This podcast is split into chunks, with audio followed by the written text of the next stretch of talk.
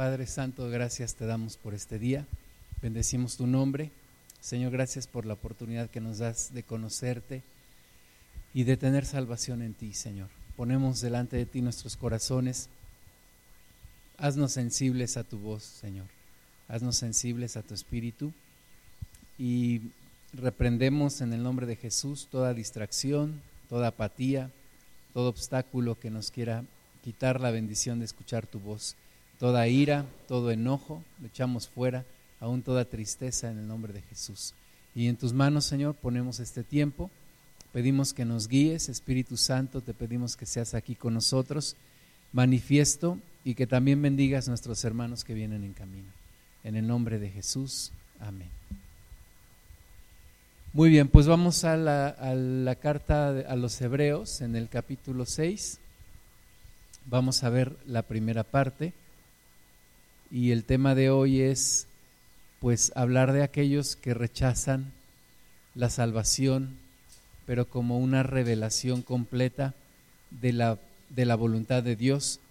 Aquellos que escuchan la palabra aún son tocados por el Espíritu, pero no toman la decisión de entregar sus vidas a Dios. Entonces vamos a leer Hebreos capítulo 6, del 1 al 8. Amén. ¿Lo tienen por ahí? Rosita.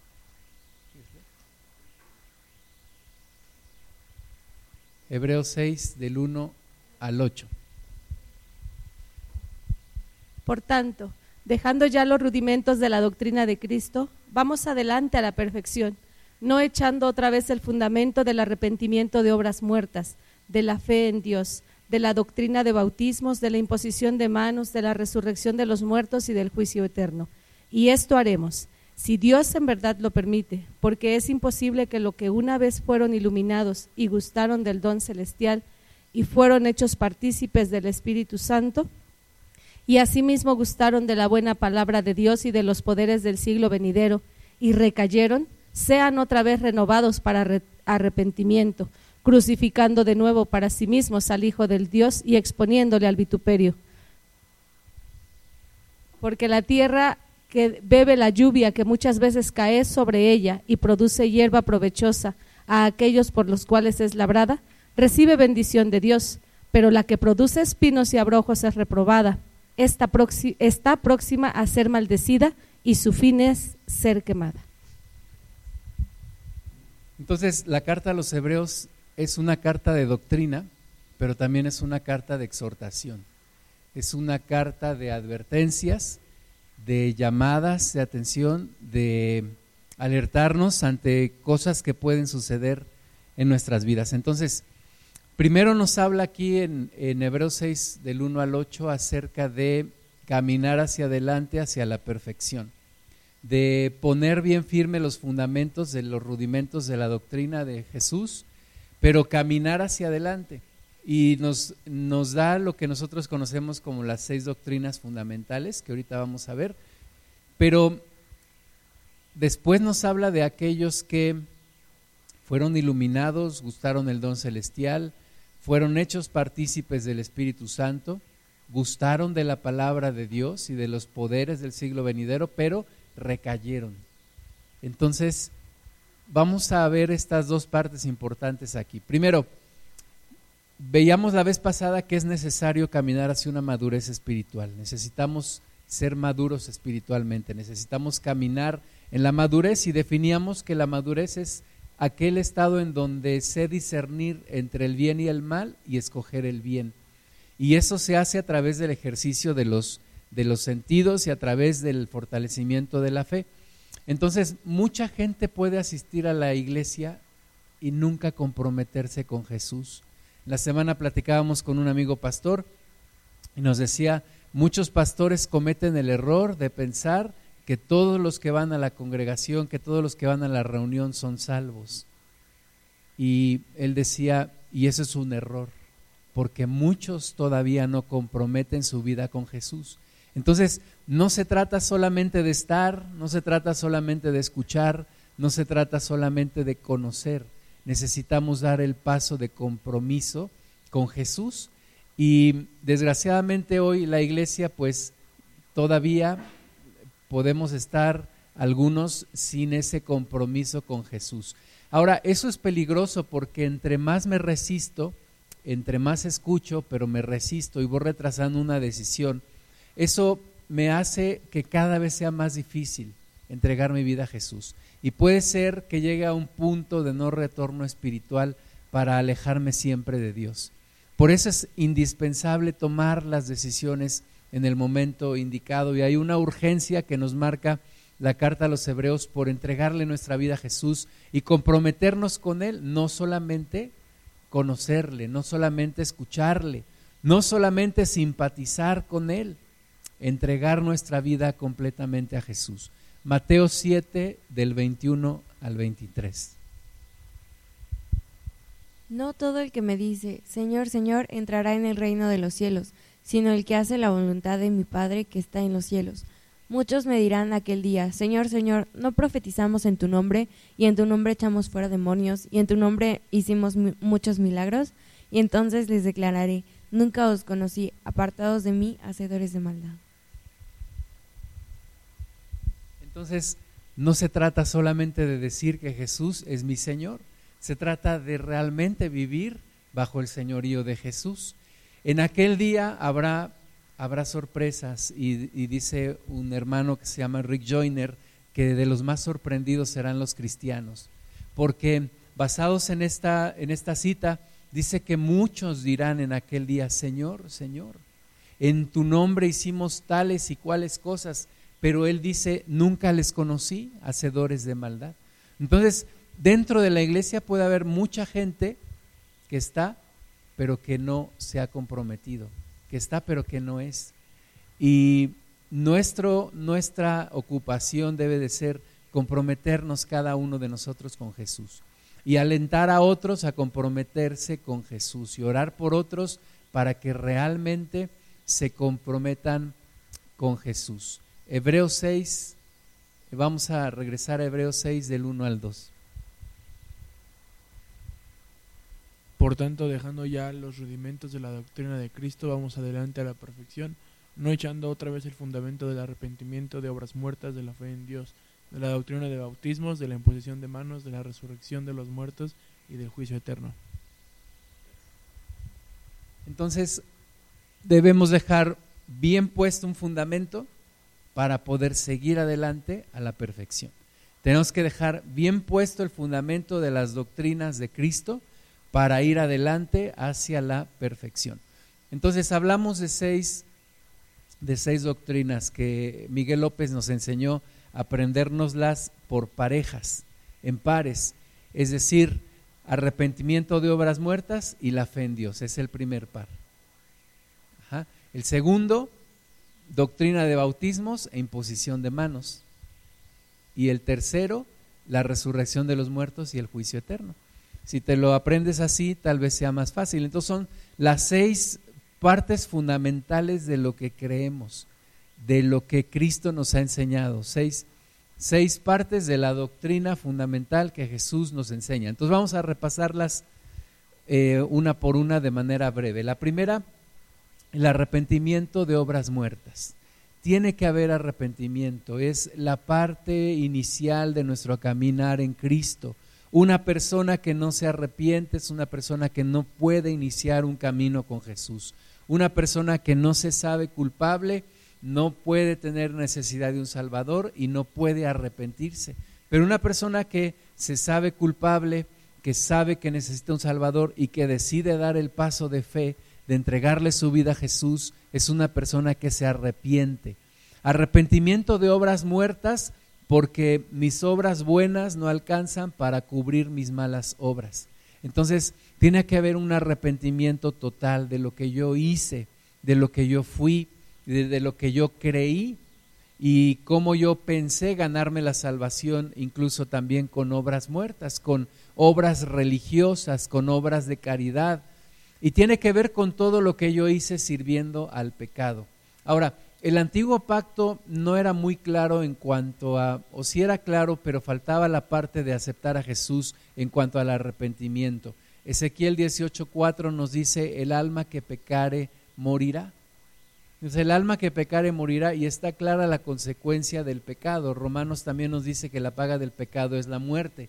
Pero el nuevo pacto va más allá de eso va más allá de eso y nos dice que el mensaje completo es arrepiéntete y acepta a Cristo como tu Señor y Salvador, porque Él te va a ayudar a mantenerte en ese arrepentimiento.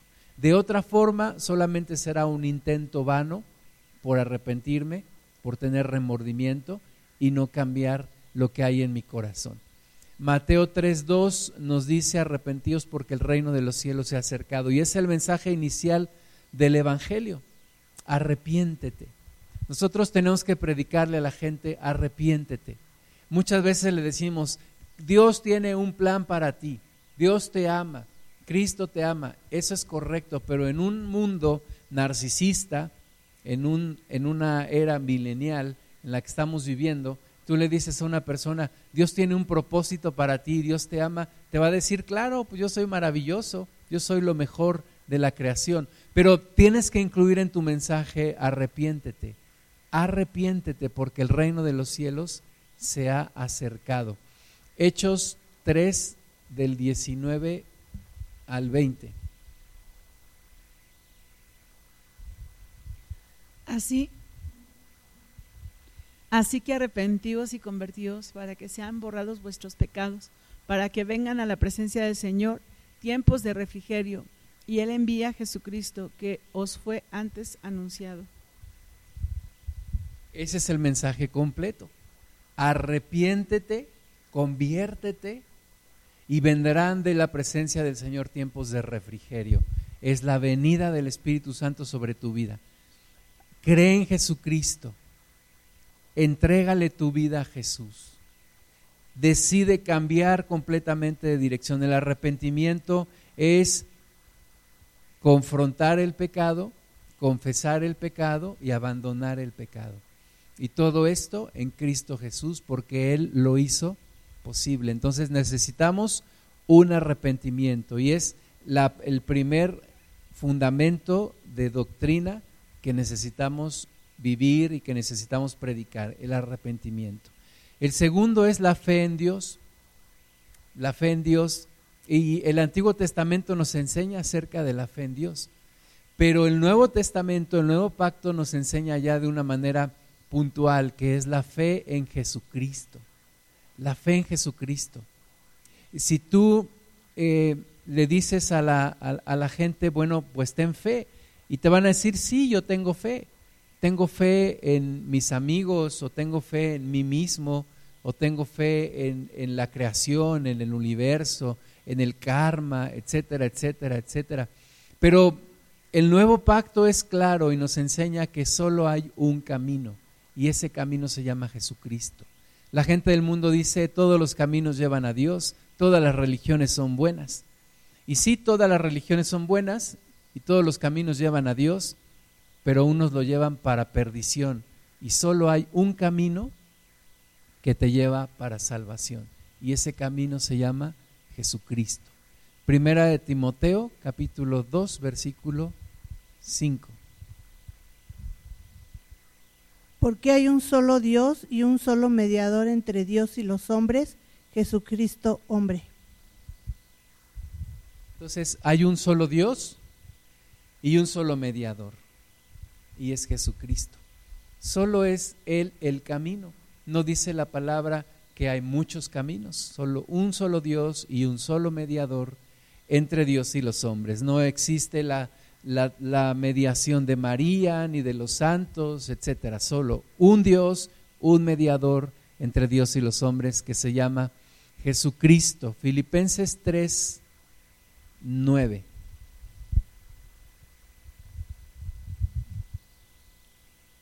Y ser hallado en él, no teniendo mi propia justicia que es por la ley, sino la que es por la fe de Cristo, la justicia que es de Dios por la fe.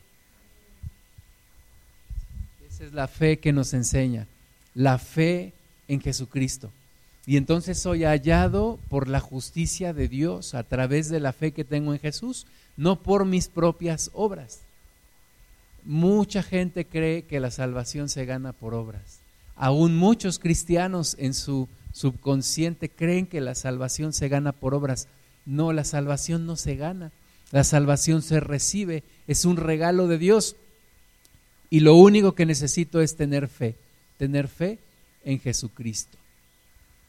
Juan 14, 6.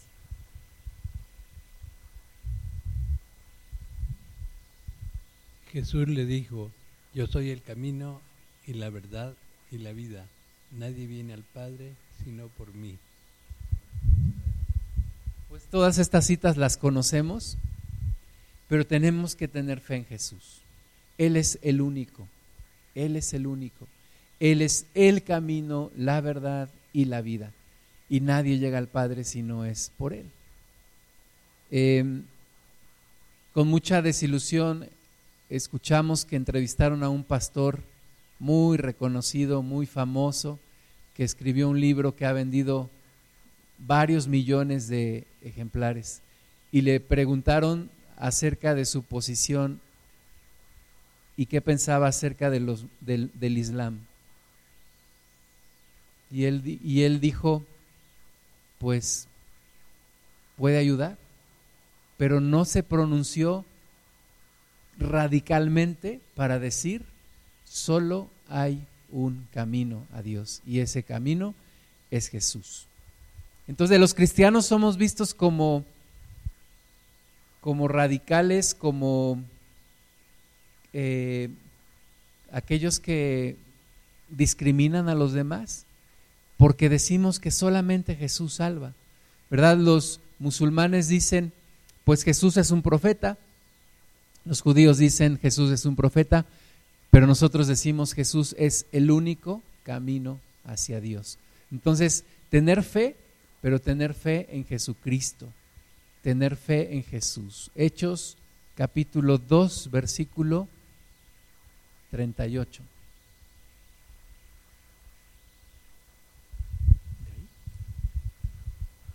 Pedro les dijo, arrepentíos y bautícese cada uno de vosotros en el nombre de Jesucristo para perdón de los pecados y recibiréis el don del Espíritu Santo.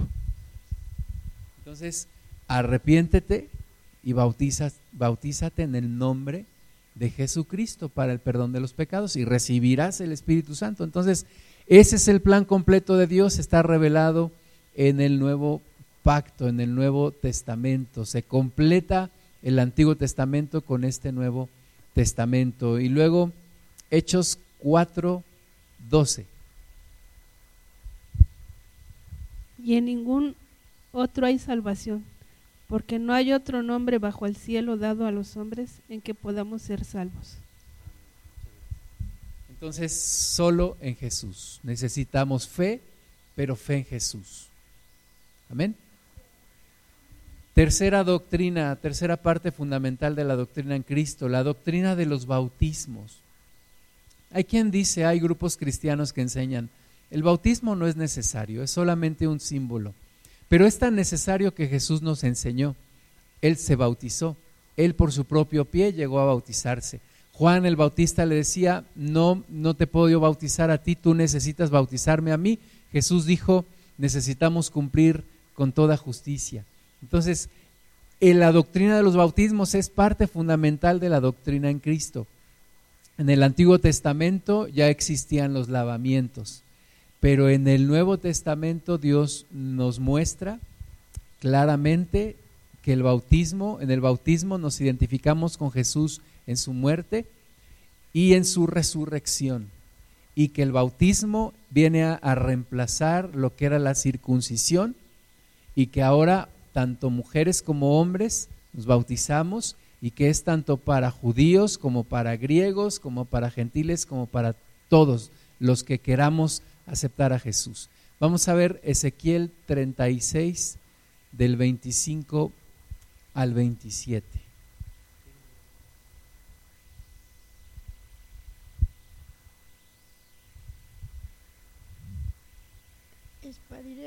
sobre nosotros agua limpia y seréis limpiados de todas vuestras inun- inundicias y de todos vuestros ídolos os limpiaré. Os daré corazón nuevo y pondré espíritu nuevo dentro de vosotros. Quitaré de vuestra carne el corazón de piedra y yo os daré un corazón de carne, porque dentro de vosotros mi espíritu y haré que andéis en mis estatutos y guardaréis mis preceptos y los pongáis por obra. Amén. Y todo empieza esparciendo sobre nosotros agua limpia. Y es la doctrina de los bautismos. Y hay tres tipos de bautismo. El bautismo en agua, el bautismo en Espíritu Santo y el bautismo en fuego. El bautismo en agua es para el perdón de los pecados. El bautismo en Espíritu Santo para recibir la presencia de Dios, el Espíritu Santo. Y el bautismo en fuego, pues son las pruebas con las que todos los que seguimos a Jesús seremos bautizados también, seremos probados. Hay otro bautismo también que se menciona en, eh, en la Biblia, que es el bautismo de Juan. El bautismo de Juan fue antes, antes que se revelara incluso en la presencia de Jesús. Entonces, pero nosotros ahora en este tiempo debemos pasar por estos tres bautismos, en agua, en Espíritu Santo y en fuego. Mateo 3:11.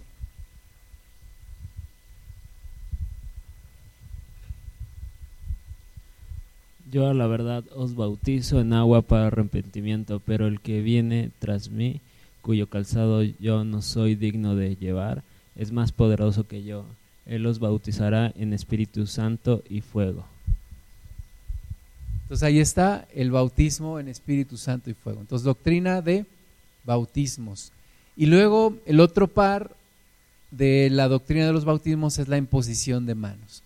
La imposición de manos en el Antiguo Testamento solo la encontramos cuando se sacrificaba el cordero en el día de la expiación. Se ponía la mano sobre él, el sumo sacerdote ponía su mano sobre él para representar la transmisión de los pecados sobre ese cordero que iba a pagar el pecado del sacerdote y de todo el pueblo. Pero ahora en Cristo tenemos una plena identificación con Jesús y con su sacrificio. Ya no necesitamos un cordero, un animalito, porque Jesús ya tomó nuestros pecados y se ofreció por ellos. Juan 6, 53. Jesús les dijo, de cierto, de cierto os digo, si no coméis la carne del Hijo del Hombre y bebéis su sangre, no tenéis vida en vosotros. Entonces nos identificamos con Jesús en su sacrificio. Eso significa comer su carne y beber su sangre. Y Hechos 6, del 5 al 6, nos muestra ya lo que es la imposición de manos en la primera iglesia. Cómo imponían manos para impartir el Espíritu Santo y, o para impartir algún don. O también dice el Señor Jesús, sobre los enfermos impondrán sus manos y estos sanarán. Hechos 6, del 5 al 6. Agradó la propuesta a toda la multitud y eligieron a Esteban, varón lleno de fe y del Espíritu Santo, a Felipe, a Prócoro, a Nicanor, a Timón, a, Pa- a Parmenás y a Nicolás, prosélito de Antioquía, a los cuales presentaron ante los apóstoles, quienes, orando, les impusieron las manos. Entonces ahí está la primera iglesia imponiendo manos. Nosotros como cristianos imponemos las manos, no es para transmitir energía o buena vibra, como dicen los metafísicos, es para manifestar la presencia del Espíritu Santo, es para, para transmitir un don, para bendecir a una persona o para orar por un enfermo o para pedir la presencia del Espíritu Santo sobre otros. Amén. Y el último par, resurrección de los muertos. De la resurrección de los muertos se habla muy poco en el Antiguo Testamento. Incluso había una, una contradicción, una controversia entre los dos grupos religiosos más importantes de los judíos. Unos decían que no había resurrección, otros decían que sí había resurrección. Lucas 20, 27 dice que llegando algunos de los saduceos, los cuales niegan haber resurrección, le preguntaron al Señor y ahí le presentan toda una historia tratando de razonar que no puede haber resurrección. Pero la resurrección es un punto importante y tema fundamental de nuestra fe en Jesús.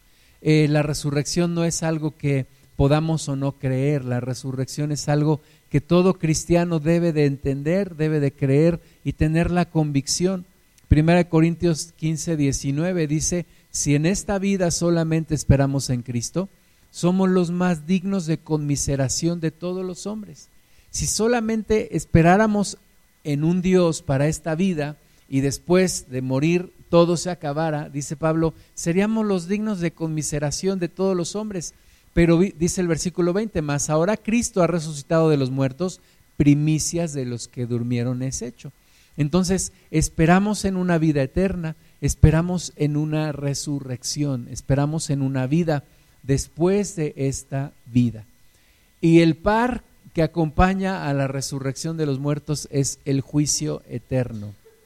De nuevo, no se habla mucho en el Antiguo Testamento acerca del juicio eterno, pero en el Nuevo Testamento es claro que es una parte también fundamental de nuestra enseñanza. Eclesiastés 12, 14.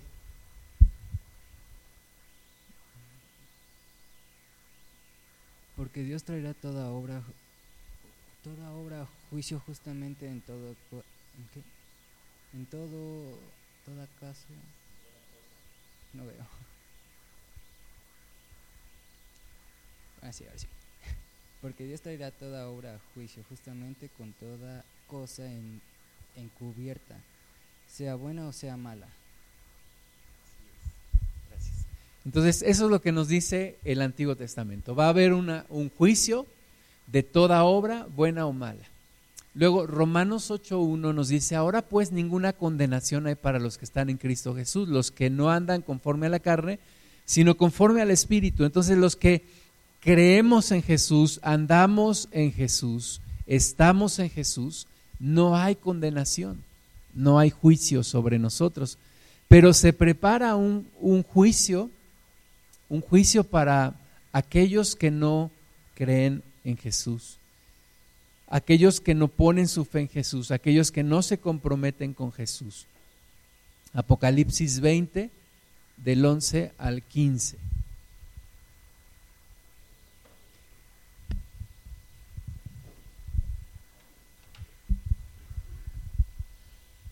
Yo vi un gran trono blanco al que estaba sentado en él delante del cual huyeron la tierra y los cielos, y ningún lugar se encontró para ellos. Y vi a los muertos, grandes y pequeños, de pie ante Dios, y los libros fueron abiertos, y todo libro fue abierto, el cual es libro de la vida, y fueron juzgados los muertos por las cosas que estaban escritas en los libros, según sus obras. Y el mar, el mar entregó los muertos que habían en él, y la muerte y el Hades entregaron los muertos que había en ellos y fueron juzgados cada uno según sus obras. Y la muerte y el Hades fueron lanzados al lago de fuego. Esta es la muerte, muerte segunda. Y el que no se, se, halló escrito en el libro de la vida fue lanzado al lago de fuego. Pues hermanas y hermanos, esta es una realidad y es parte de lo que debemos predicar. No es popular, hablar del infierno, no es popular hablar del juicio eterno, pero tenemos que hablar de ello. Esto que está escrito en Apocalipsis 20 todavía no ocurre, pero está por ocurrir. En aquel día toda persona se presentará delante de su Creador, lo haya creído o no lo haya creído. Todos, todos vendrán delante de su Creador. Y aquel que no se encuentre su nombre escrito en el libro de la vida, será lanzado al lago de fuego. El infierno es real. Hay un, un grupo pseudocristiano que, que no cree en el infierno. Y una vez platicaba con una persona y me decía, ¿cómo puedo creer que un Dios de amor haya preparado un infierno para un castigo eterno. Bueno, es que Dios puso a su Hijo en la cruz para redimirnos y para evitarnos el infierno.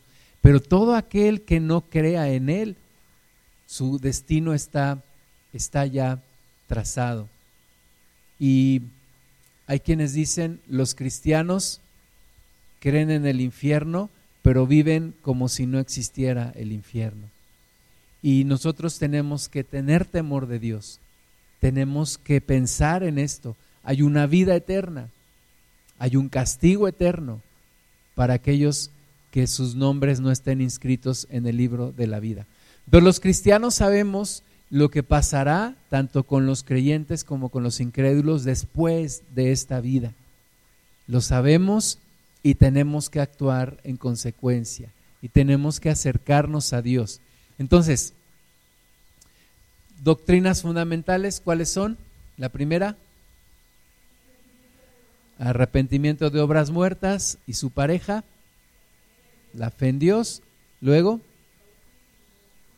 doctrina de bautismos e imposición de manos y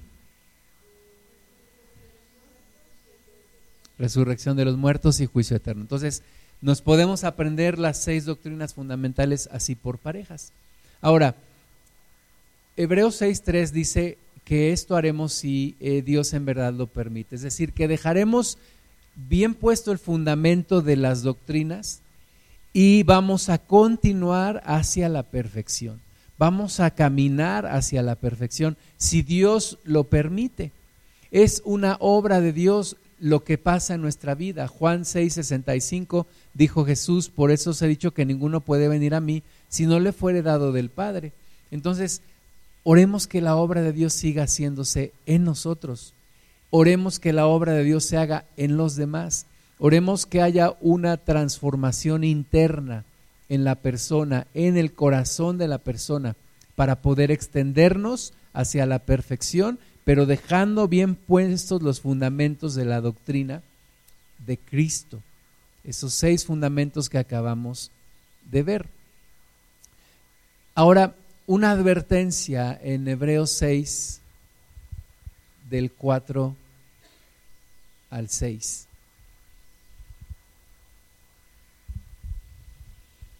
Porque es imposible que los que una vez fueron iluminados y gustaron del don celestial, y fueron hechos partícipes del Espíritu Santo, y asimismo gustaron de la buena palabra de Dios y los poderes del siglo venidero, y recayeron, sean otra vez renovados para arrepentimiento, crucificando de nuevo para sí mismos al Hijo de Dios y exponiéndole a vituperio.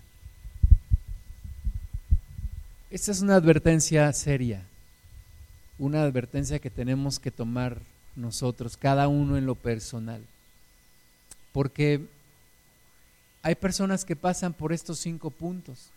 Primero, fueron iluminados. O sea, se expusieron a la luz de Cristo. Fueron conscientes de Jesús, pero al final recayeron. Fueron conscientes de la palabra de Dios. Hay muchísima gente, vamos a pensar fuera de la iglesia, hay mucha gente que no se congrega, pero que alguna vez ha escuchado la palabra, que alguna vez incluso llegó a congregarse, pero que recayó y se alejó. Fueron iluminados y de nuevo, no todo el que me dice Señor, Señor entrará en el reino de los cielos. Conocieron de Jesús, pero incluso tal vez vieron sus milagros. De toda aquella multitud que comió de la multiplicación de los panes y de los peces, ¿cuántos, cuántos habrán permanecido? ¿Cuántos de los que reciben un milagro de parte de Dios permanecen en el Señor?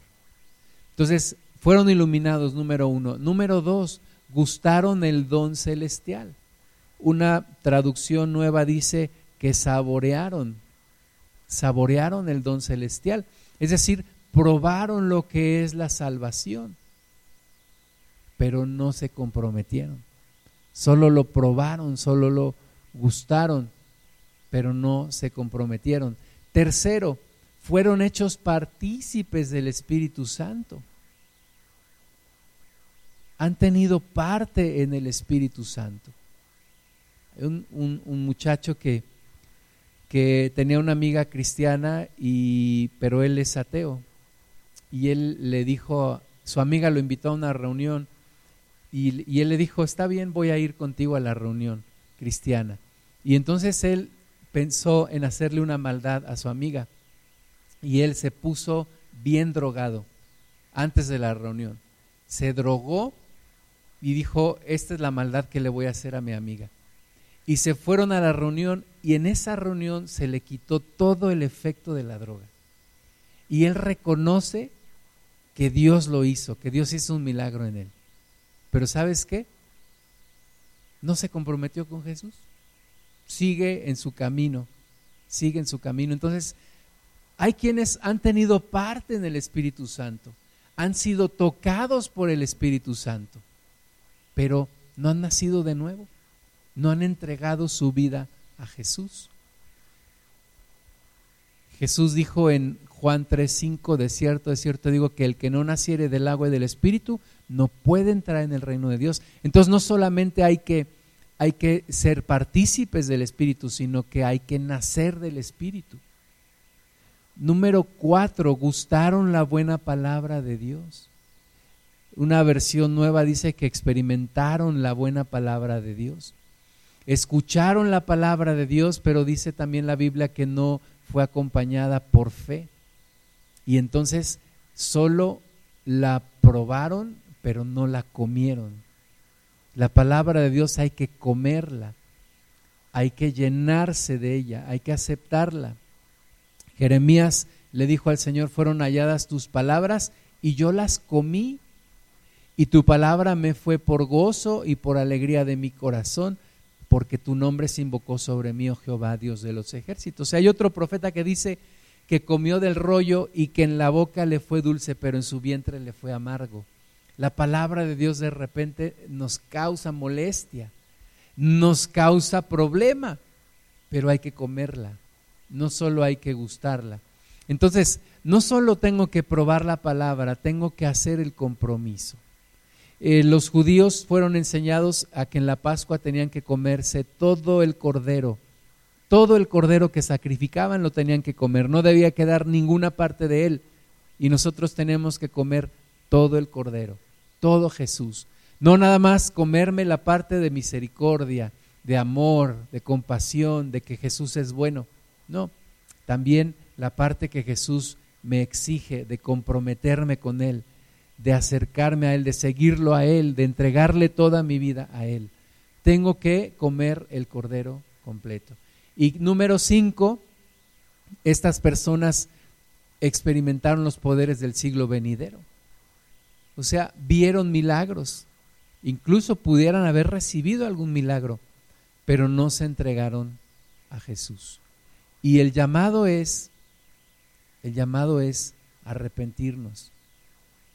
Hebreos 6:6 dice, y recayeron aquellos que pasaron todas estas cinco partes y recayeron, dice que es imposible que sean renovados otra vez para arrepentimiento, crucificando de nuevo para sí mismos al Hijo de Dios y exponiéndole al vituperio.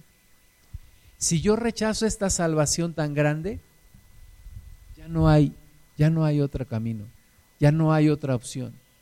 Si no acepto esta oportunidad tan grande que tengo de ser salvo, no hay más esperanza, no hay más que una, un terrible, una terrible expectación de juicio. Entonces, una advertencia contra la negligencia, contra posponer la decisión, una advertencia contra jugar con, con el Evangelio, una advertencia contra no tomarse las cosas en serio, una advertencia en contra de no decidirse por Jesús, habiéndole conocido, habiéndole experimentado, porque es imposible volverlo a crucificar, es imposible encontrar otro camino. Entonces, la exhortación es a comprometernos con Jesús, a poner bien firme los fundamentos de la fe en Jesús y caminar hacia Él.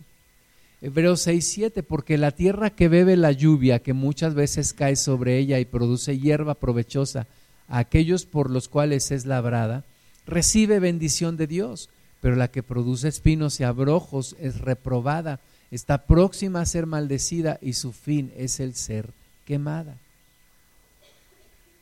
Entonces, si yo produzco el fruto que Dios quiere que produzca, soy bendecido. Pero si yo no produzco ese fruto, habiendo sido iluminado por el Señor, eh, recibido el don celestial, participado del Espíritu Santo, habiendo probado la palabra y los poderes del siglo venidero, y doy como fruto espinos y abrojos, dice Juan, ya el hacha está puesta.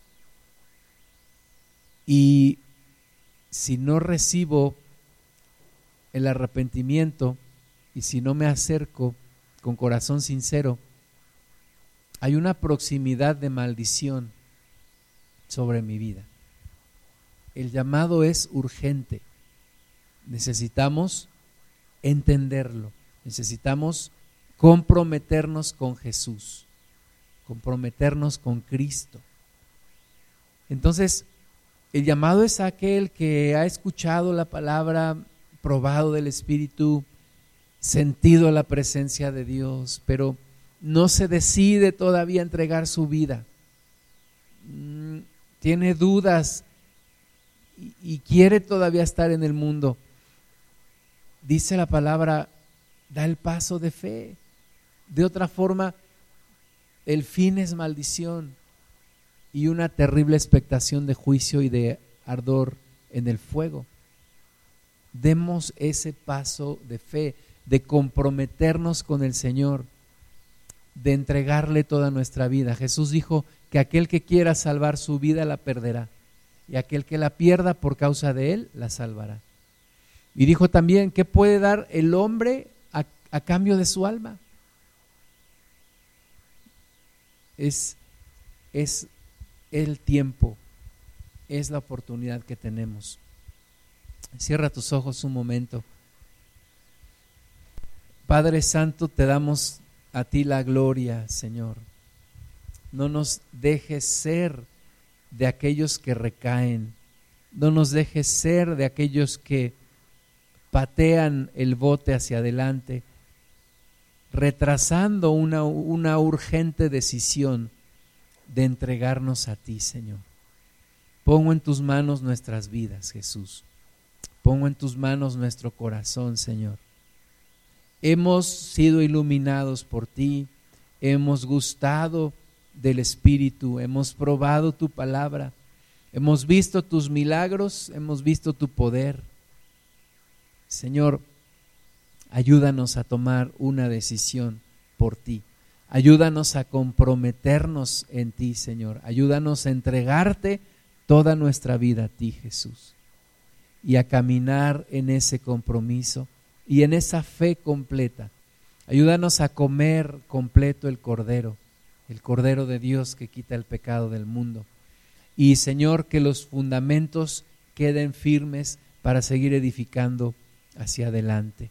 Pongo en tus manos el corazón de cada uno de nosotros pidiendo que hagas una obra, pidiendo, Señor, que nos sigas transformando y que sigas acercándonos a ti para salvación.